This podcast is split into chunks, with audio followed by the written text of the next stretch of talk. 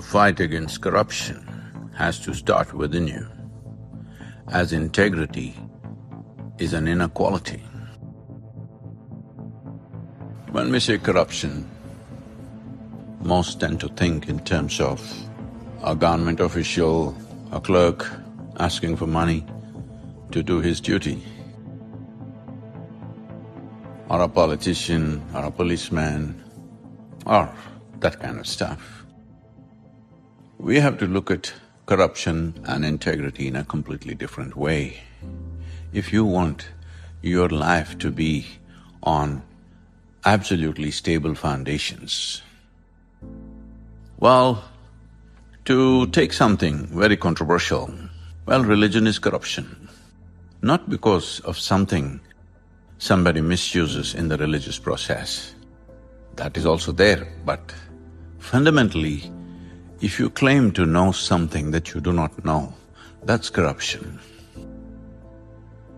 Do not look at corruption in terms of your transactions with other people.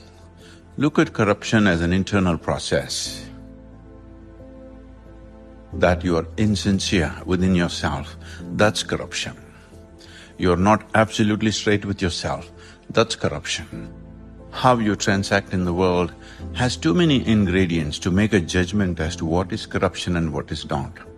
But within you, corruption is simply being something other than what you yourself see as.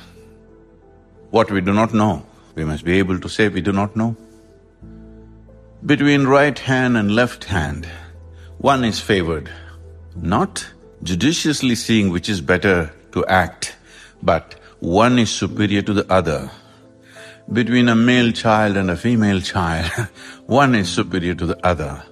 This is all corruption. Between one color of the skin to another, there is superiority and inferiority, this is corruption. So like this, corruption is very deep-rooted within oneself. It takes a certain amount of intense, focused work to get rid of this within yourself.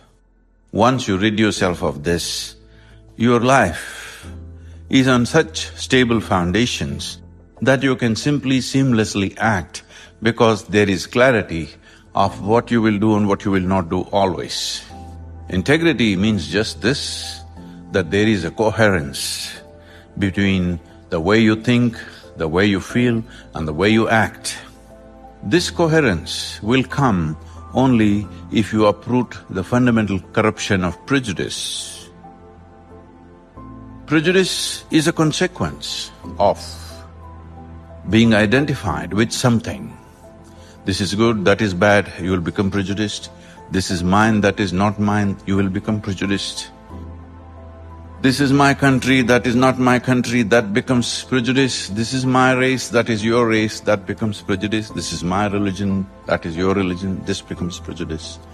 So once you establish prejudice within you, which is a consequence of being strongly identified with something, this identity will not allow you to establish absolute integrity within yourself. Or in other words, integrity is a consequence of absolute sense of inclusiveness.